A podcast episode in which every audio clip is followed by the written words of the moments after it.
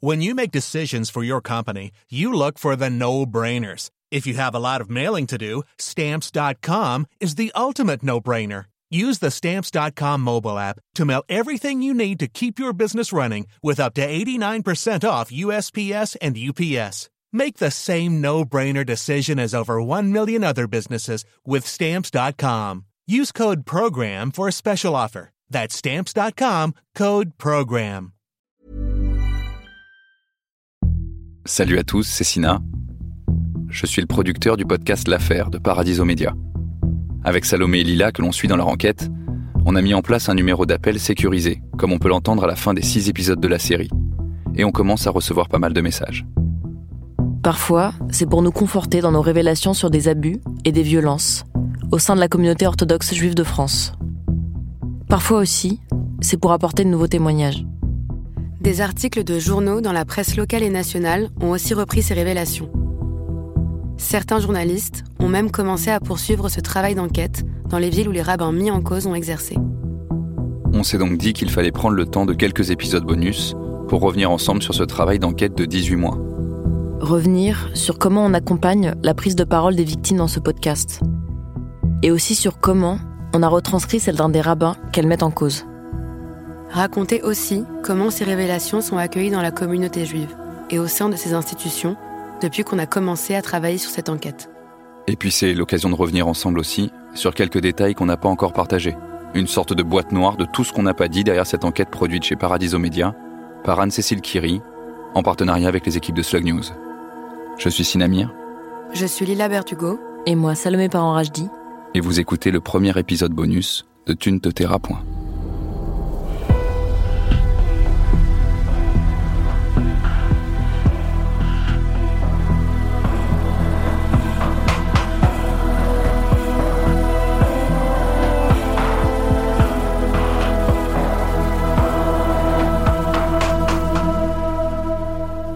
avant de commencer, je vais évidemment rappeler qu'il faut d'abord finir d'écouter les six épisodes de la série avant d'attaquer ces bonus. Euh, sinon, soit vous allez euh, vous faire spoiler, soit vous allez pas tout comprendre. Et dans les deux cas, c'est dommage.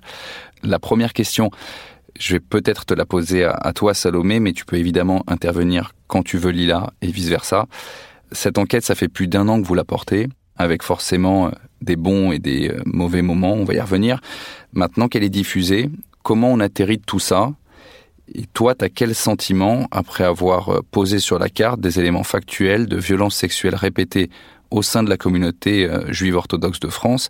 Et juste avant que tu répondes, je rajoute, comme nous le faisons d'ailleurs dans tous les épisodes, que les mises en cause restent présumées innocents en l'attente de suites judiciaires concernant ces violences potentielles.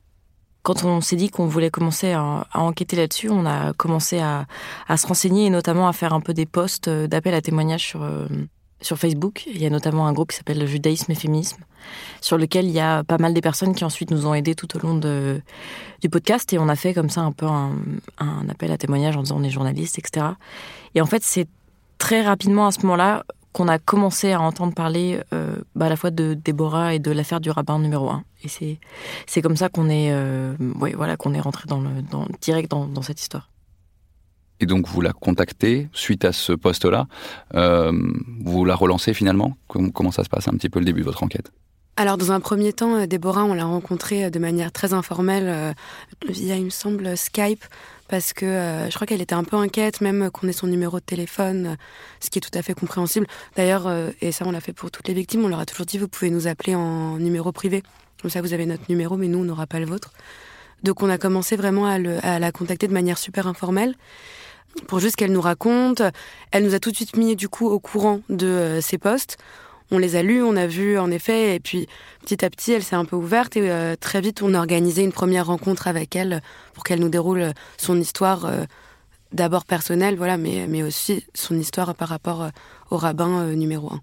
Donc on l'a eu au, téléphone et ensuite on a dû la voir, je pense, quatre ou cinq fois. Et c'est vrai qu'on l'a, euh, les premières fois, c'est vraiment juste à la fin où, euh, où on l'a enregistré. On a dit, voilà, on fait une interview euh, de manière plus formelle pour le podcast. Mais sinon, c'était vraiment prendre le, le temps de discuter avec elle, peut-être dans tous les détails et aussi ben, pour, pour apprendre à se connaître d'un côté comme de l'autre parce qu'on savait que c'était une histoire qui allait être compliquée, que ça allait être un témoignage pas forcément simple pour elle. Donc on voulait vraiment prendre le temps et pas la brusquer. Quoi.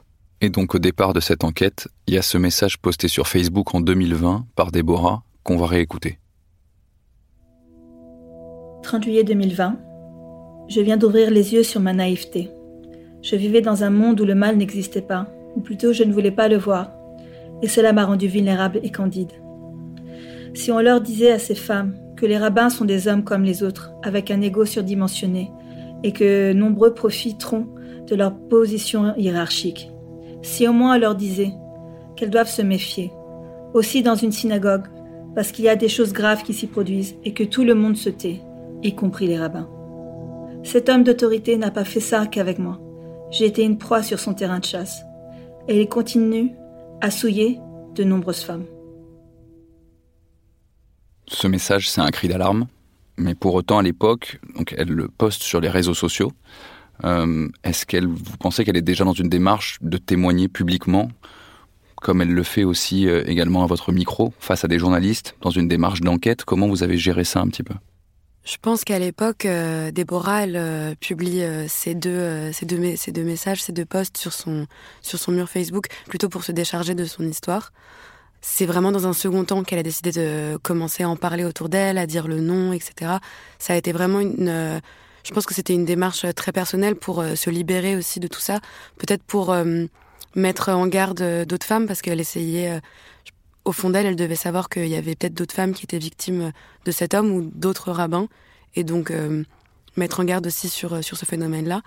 D'ailleurs, ça n'a pas loupé parce que ce message-là, ça, enfin, ce poste-là, il a, il a attiré énormément d'autres témoignages dans la messagerie de Déborah.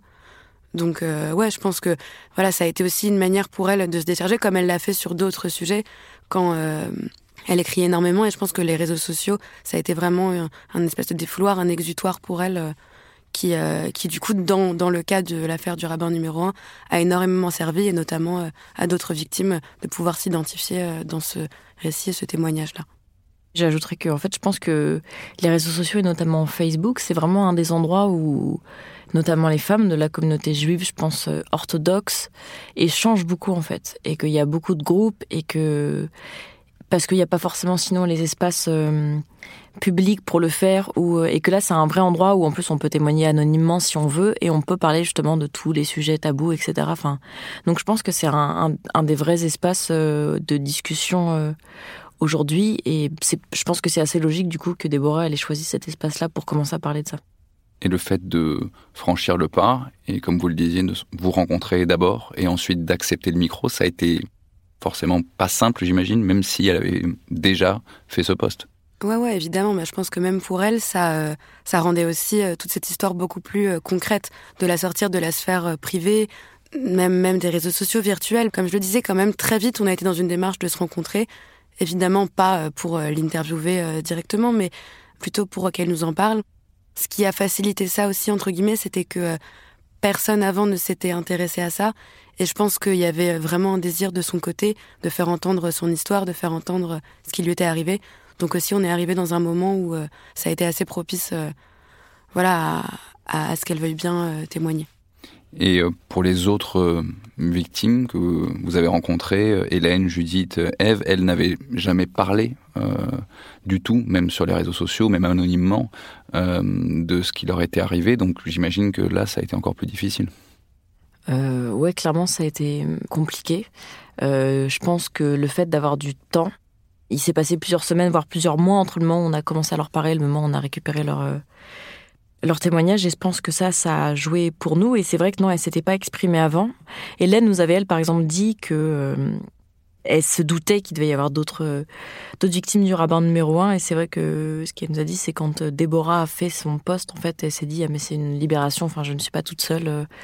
Et là, je peux enfin avoir quelqu'un avec qui échanger là-dessus, quoi. Cette euh, première phase d'approche, donc, et de recueil du témoignage, on va appeler ça le temps de l'écoute. Je sais que nous, en tant que journalistes, on essaye d'avoir une gestion la plus délicate possible parce qu'il y a des traumatismes en face. Euh, j'ai déjà bossé avec toi, euh, Salomé, sur d'autres enquêtes justement, euh, à l'époque où tu travaillais sur les musées parisiens et sur des phénomènes de harcèlement et, de sexisme au travail. Je sais que voilà, il y a une vigilance sur ce sujet. maintenant, on n'est pas des psychologues. il faut obtenir le consentement forcément de la personne, sinon elle ne témoignerait pas. Mais après, cette confiance et cet échange, il se fait sur la durée et comment vous le gérez? C'est vraiment quelque chose que j'essaye de faire à chaque fois, de, vraiment prendre le temps d'écouter les, personnes, être dans l'accompagnement. Mais c'est vrai qu'en même temps, c'est des choses qui sont à la fois, euh, je pense absolument pas faire toujours tout ce qu'il faut parce qu'en fait, euh, c'est toujours compliqué. C'est vrai qu'il y a quand même un côté où on se dit, ben, elle est où la limite à chaque fois et c'est pas euh, c'est pas anodin. Donc nous vraiment, ce qu'on a essayé, c'est d'être euh, les plus précautionneuses possibles, de prendre le temps de répondre euh, avant les entretiens à toutes les angoisses que pouvaient avoir les différentes femmes qui ont accepté de nous parler. On leur disait évidemment que si elles voulaient à un moment mettre faire une pause dans le témoignage, reprendre plus tard, c'était possible, que elles pouvaient après changer d'avis si elles le voulaient, que il y avait la possibilité, comme on l'a fait, d'anonymiser ou pas les personnes après. L'idée c'était vraiment de d'essayer de les rassurer le plus possible. Et on, comme euh, avant de faire les entretiens, on prenait aussi le temps de, les rassurer. On continuait à le faire après quoi. Je rappelle d'ailleurs que pour toutes ces bonnes pratiques, euh, il y a une sorte de charte qui a été euh, éditée par le Global Investigative Journalism Network, qui rassemble donc les plus grands consortiums de journalisme d'investigation dans le monde, notamment Forbidden Stories ou Disclose en France, c'est très utile et moi je l'ai largement consulté euh, pour préparer cet épisode bonus. Il y a plein de petits points méthodologiques qui permettent aussi de recueillir et d'aider euh, à recueillir la parole euh, des personnes victimes de violences sexuelles.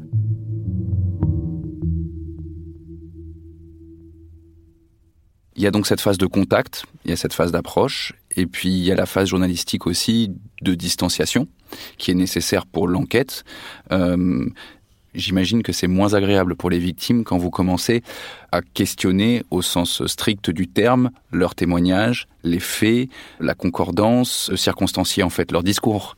J'imagine c'est particulier que ça, peut mal réagir forcément en face. Oui, carrément. Et, et, d'un autre côté, c'est euh, c'est normal. Et je pense que ça rebondit un peu sur la question d'avant, mais c'est du coup toute cette question de distance qui est que nous, on est quand même encore dans une place de journaliste. Mais c'est vrai qu'en effet, je pense que c'est hyper violent pour quelqu'un qui vient de livrer un témoignage qui est extrêmement euh, personnel d'un traumatisme que euh, évidemment euh, là c'est grossier comment je vais le dire mais qu'on vienne demander des dates des faits pour pour s'assurer après que tout ça a été dit pour s'assurer pas de la véracité mais voilà que juste nous on ait une espèce de déroulé des faits qui puissent nous aider. Je pense notamment à à Déborah, qui nous a livré son témoignage. Et c'est vrai qu'elle nous a livré son témoignage et énormément d'autres choses. On a eu accès à des messages, à des photos, à euh, des échanges avec d'autres victimes.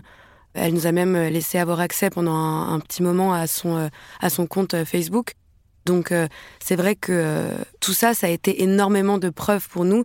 Il a fallu vérifier. Et je pense que ça a été un peu violent pour elle. Et d'ailleurs, elle nous l'a dit à un moment donné que on vienne un peu questionner le déroulé des faits et qu'on soit dans un truc très factuel. Il y a eu un moment donné où on a aussi eu besoin d'elle pour euh, le côté euh, factuel. Et c'est vrai que c'est un peu compliqué euh, de demander ça, mais c'est essentiel dans notre travail de, journaliste. Bah, c'est vrai que moi, c'est ça que je trouve passionnant. C'est ce que tu disais il y a deux temps. Il y a le temps de la réception de, de la parole et du témoignage. Et ensuite, il faut regrouper tous les faits, il faut tout vérifier, parce qu'évidemment qu'on va pas affirmer des choses si on n'a pas la vérification. Donc ça, c'est toujours quelque chose qui prend du temps. Et surtout, je pense là, dans notre sujet, c'était, on avait aussi beaucoup d'histoires, euh, de choses dont on nous a parlé. On nous dit oui, mais ça, vous vous vérifiez. Mais moi, j'ai entendu parler de telle chose, de tel fait, et de la qualification même juste de comment on parle de tel événement ou de tel fait. Et ça, c'était un vrai travail pour le coup qui nous a pris du temps parce que c'est pas parce que cinq personnes nous parlent de telle, euh, je sais pas, par exemple, d'une voilà, de, d'une lettre en disant c'est une lettre d'aveu, que c'est forcément une lettre d'aveu. Enfin voilà, c'est comment est-ce qu'on, ça dépend qui l'écrit, comment on le réceptionne. Et ça, c'est vrai que c'était des choses qui, qui étaient compliquées à gérer, qui sont passionnantes, mais c'est vrai qu'il y a un vrai moment où il faut prendre de la distance et, et je pense que pour le coup, on essaie toujours, bah, en fait, de vraiment expliquer aux gens, euh, qui ont témoigné pour nous, c'est quoi un travail d'enquête? Et je pense que c'est important de, le dire pour pas justement que les gens disent mais pourquoi tout d'un coup vous voulez plus me croire ou euh, vous remettez en doute ma parole? Vous avez eu accès d'ailleurs, je pense, à, des témoignages qui ne sont pas simplement ceux des victimes elles-mêmes, mais aussi soit de proches, soit de personnes qui ont côtoyé les personnes mises en cause, les rabbins mis en cause. Ouais. Et euh, là aussi, c'est aussi facile, ou alors il y a une réticence euh, à témoigner, euh, de pas comprendre forcément l'utilité qu'il y a à, témoigner sur, euh, sur ces affaires-là Alors là où on a eu de la chance, c'est que les, les, personnes de son entourage étaient qu'on a contactées, en tout cas, étaient plus ou moins au courant de ces agissements. Et du coup, on a pu avoir accès à des personnes qui voulaient aussi changer les choses et qui étaient dans une démarche vraiment de libérer la parole des victimes. Quoi. Mais après, c'est vrai que au total, on a dû faire une vingtaine d'interviews, au moins. On a eu des gens qui ont par exemple accepté de nous aider et qu'on a eu plusieurs fois au téléphone avant et qui au moment de, vraiment faire, on a dit bah là on va faire les interviews. Est-ce que vous voulez participer au podcast Qui voulait plus? On a aussi des gens qui à un moment voulaient puis se sont rétractés. Enfin donc euh, en fait on a eu un peu tous les cas de figure. Euh, bah voilà où des gens pour des raisons diverses euh, changent d'avis. C'est pas pour ça qu'ils nous aident pas et dans l'absolu il y a plein de gens comme ça qui nous ont vraiment beaucoup aidés mais qui au moment de vouloir témoigner voulaient pas pas forcément quoi. C'est quoi le motif qui est invoqué? C'est la crainte de poursuite judiciaire? C'est la crainte de parler à la place d'une victime? C'est alors il y a pu avoir la crainte de la plainte. La crainte légale, elle a été énormément invoquée, mais en revanche, c'était plutôt par euh, les victimes. C'est vrai que euh, que ce soit pour euh, Déborah, que ce soit pour Eve ou que ce soit pour Hélène, elles nous ont toutes les trois dit à plusieurs reprises qu'elles avaient peur que ça se retourne contre elles légalement parce que même si elles étaient anonymisées, même si leur voix était changée, de toute manière, les personnes mises en cause euh, pourraient les retrouver et qu'elles pourraient les attaquer en justice. C'est vrai que nous, ça a été vraiment une, une crainte qu'on a euh, énormément reçue et qu'on a essayé de, de désamorcer le plus possible. Je rappelle d'ailleurs que c'est un devoir de citoyen de témoigner si vous êtes amené à le faire devant un tribunal dans quelconque affaire de ce type, et même si à la fin, la culpabilité d'une personne mise en cause n'est pas établie, vous ne serez euh, jamais poursuivi pour avoir témoigné de bonne foi. Et je réinvite de la même façon donc tous ceux qui écoutent ce podcast et qui pourraient apporter leur témoignage à nous contacter sur le numéro crypté que je redonnerai en fin d'épisode.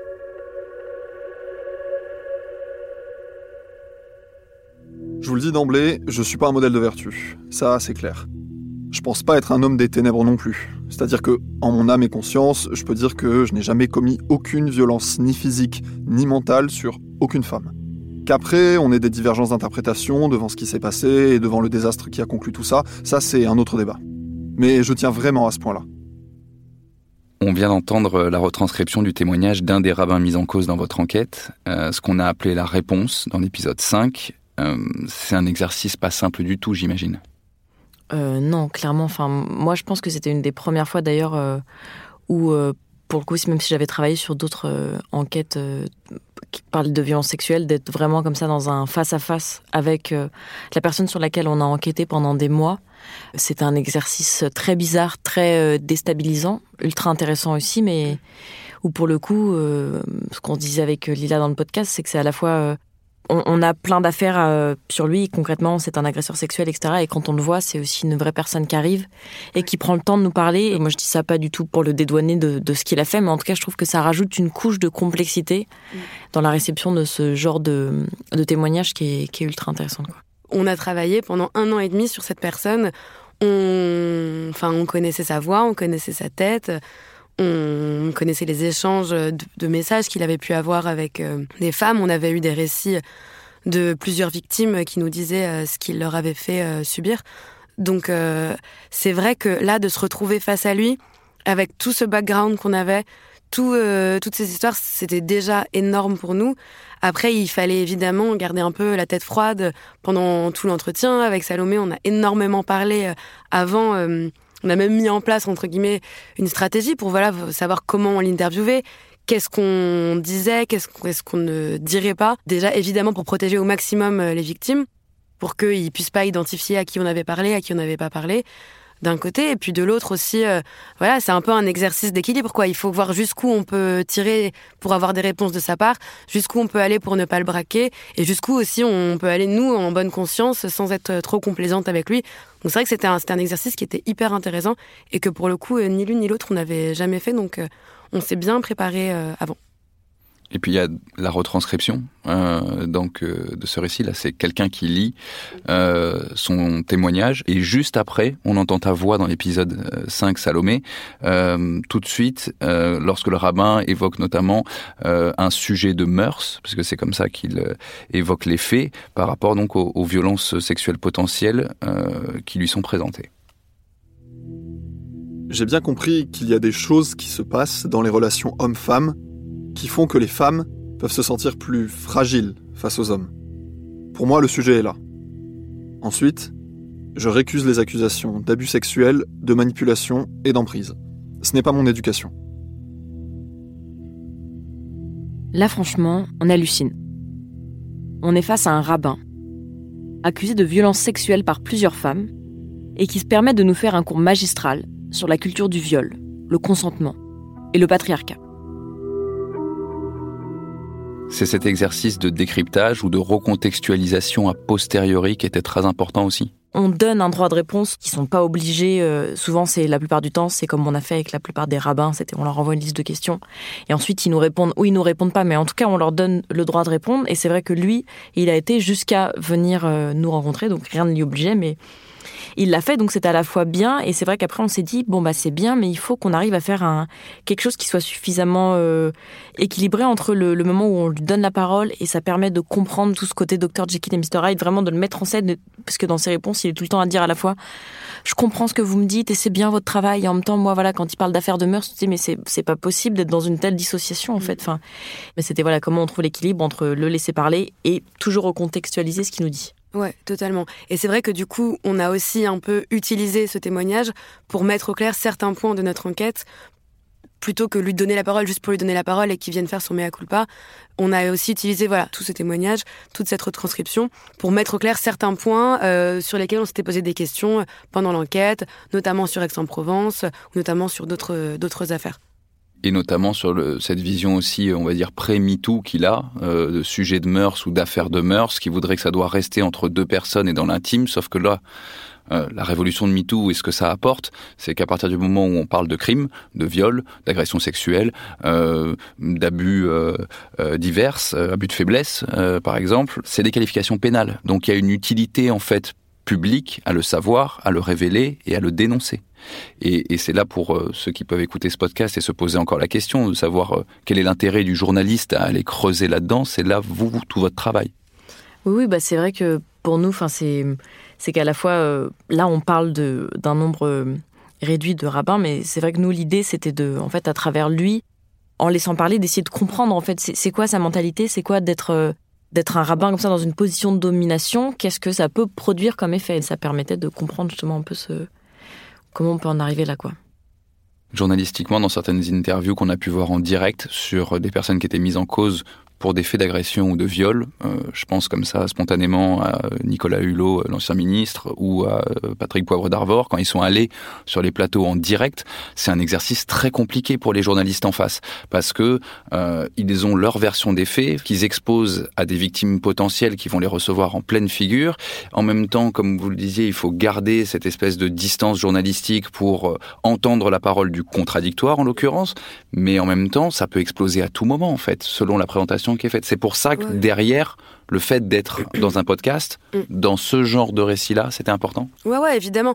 C'est vrai que euh, pour le coup, euh, l'interview euh, qu'on a faite de lui, c'est vrai qu'on a eu besoin aussi, nous, de, de retranscrire à titre personnel ce que cette personne nous avait dit et ensuite d'aller chercher un peu ce qu'on voulait ou pas diffuser. Après, il y a eu aussi autre chose qui été important dans notre travail d'écriture, c'était de vérifier que légalement rien puisse être juridiquement utilisé contre nous. Ça, ça a été une première chose qui était hyper importante euh, pour nous. Cet entretien avec euh, le rabbin numéro 1 a un peu relancé, en tout cas entre nous, la conversation de, de choisir de nommer ou pas nommer, qui a été vraiment une vraie conversation entre nous, qui a été un gros, un gros débat. C'est vrai que voilà, aujourd'hui, en tout cas, on assume totalement euh, cette décision parce que on a le sentiment que ce dont on voulait parler dans ce podcast, au-delà euh, du fait que cet homme ait abusé euh, de plusieurs femmes, c'est de parler d'un système, de parler du fait que ce rabbin ait malheureusement pu euh, continuer d'abuser pendant plusieurs années, plusieurs, une dizaine d'années d'ailleurs. Enfin, c'est énorme d'autres victimes que ça aurait pu s'arrêter très tôt, notamment comme on le dit à Aix-en-Provence, parce qu'à Aix-en-Provence ils étaient au courant de ce qui se passait, et que voilà l'institution a systématiquement ou caché ou déplacé ou fermer les yeux sur, euh, sur ce qui se passait. Elles vous ont expliqué pourquoi elles ne voulaient pas que vous nommiez précisément euh, ces rabbins? Alors je pense que pour euh, chacune, les raisons étaient différentes. Il n'y avait pas une raison qui est ressortie. Je sais que pour certaines, c'était en effet le fait qu'il n'y ait pas de prescription. Je pense qu'il y avait aussi une peur de l'ampleur que ça pourrait prendre, tout ça, si le nom était révélé. Je pense que quand on est la première à parler euh, et à dénoncer quelqu'un, je pense que c'est hyper dur. Le témoignage, c'est une première chose, et je pense que c'est une seconde étape d'assumer, de, donner le nom de la personne et que je pense que c'est aussi l'effet nombre qui, qui pourra jouer peut-être parce que je pense notamment euh, au, au, témoignage enfin, avec le rabbin numéro 2, on sait qu'il y a eu euh, d'autres victimes potentielles. Et du coup ben peut-être que s'il y avait eu voilà, je pense que c'est pas du tout la même chose d'être toute seule à assumer de dire bon ben je je témoigne pour les autres et je sors du bois et je parle de ces violences sexuelles que j'ai subies ou dont j'ai été témoin que s'il y a dix personnes euh, qui acceptent de le faire. Et je pense que là le l'anonymat, c'est aussi des mm. questions qui se posent par rapport à ça, quoi. Ouais, totalement. Et euh, pour euh, rebondir sur ce que tu disais, pour le coup, je sais que, et c'était le cas pour Hélène, c'est qu'elle euh, elle n'a rien dit parce qu'elle avait aussi le sentiment qu'il y avait une institution qui protégeait le rabbin numéro un et qu'elle se sentait pas à l'aise et qu'elle et après c'est évidemment c'est toujours c'est toujours le souci mais c'est la, la, peur de ne pas être crue la peur voilà qu'on oppose une parole qui est beaucoup trop violente donc euh, il y, avait aussi tout ce, tout ce côté-là. C'est là où tu parlais de système tout à l'heure que ça intervient, c'est que même si vous ne pouviez pas euh, nommer hum, les agresseurs potentiels ou les victimes potentielles, vous avez quand même décidé de mener cette enquête. Je prends l'exemple du New York Times aux États-Unis. Euh, si on n'a pas les noms des victimes ou des agresseurs, le New York Times ne publie pas l'enquête. Il y a un moment où vous êtes dit on publie pas, on ne diffuse pas. On s'est pas dit ça, mais par contre, on s'est clairement posé la question des fois de est-ce qu'on a suffisamment de témoignages, est-ce qu'on a suffisamment euh, d'histoires pour euh, raconter ce qu'on veut raconter, c'est-à-dire que c'est pas juste des affaires isolées et qu'on veut montrer que c'est quelque chose qui n'existe pas plus, pas moins dans la communauté juive qu'ailleurs. Enfin, je pense que c'est des vraies questions. Est-ce qu'on a des témoignages assez forts, mais je pense que c'est beaucoup ça dans les enquêtes. Oui, c'est ça. C'est que c'est vrai qu'il y a quand même eu une remise en question un peu euh, permanente jamais du bien fondé de l'enquête, mais est-ce que euh, voilà, euh, on nous a demandé beaucoup de chiffres, on savait qu'à la fin euh, de cette enquête, on allait devoir aller voir les institutions, et donc on savait que vraiment il fallait avoir des faits béton. On n'a jamais voilà douté qu'il fallait que cette enquête sorte, et notamment parce qu'on voulait aussi rendre hommage à toutes les victimes qui avaient bien voulu nous faire confiance. En revanche, c'est vrai que nous, on s'est vraiment mis la pression sur notre travail d'enquête, quoi. C'est en ce sens que tu disais tout à l'heure, on voulait pas être attaqué euh, juridiquement sur cette enquête. C'est parce que si euh, ce travail est attaqué, ça peut derrière détruire la parole en fait de mhm. beaucoup de personnes qui vous ont fait confiance. C'est ça Exactement. Voilà, c'est exactement ça. D'accord. Et maintenant, justement, ces femmes que vous avez rencontrées, que vous avez accompagnées pendant 18 euh, mois depuis janvier 2022, est-ce que vous savez si elles ont écouté le podcast? Est-ce que vous savez si, est-ce que vous avez des premiers retours?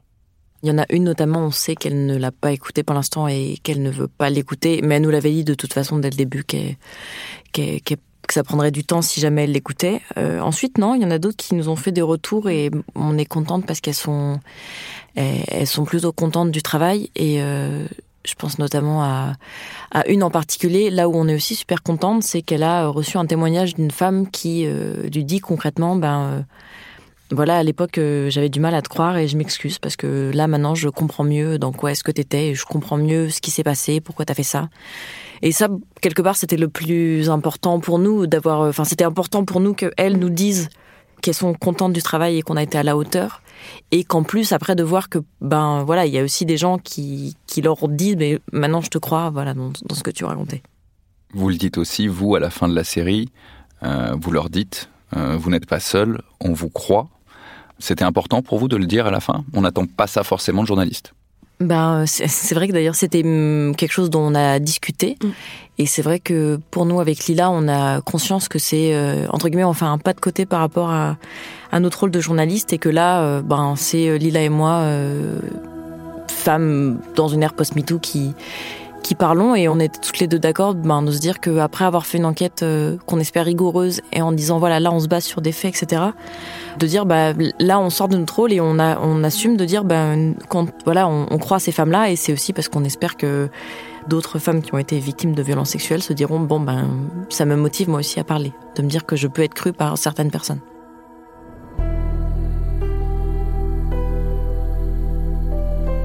Tu ne te tairas point est une série originale du podcast L'Affaire, produite par Paradiso Media, en association avec Slug News.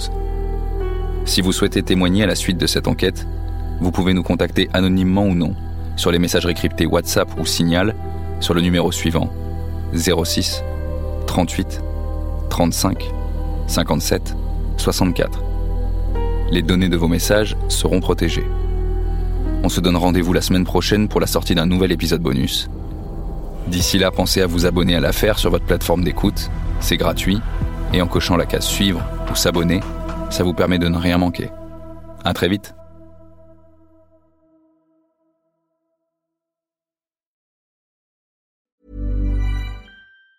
Hey, it's Danny Pellegrino from Everything Iconic.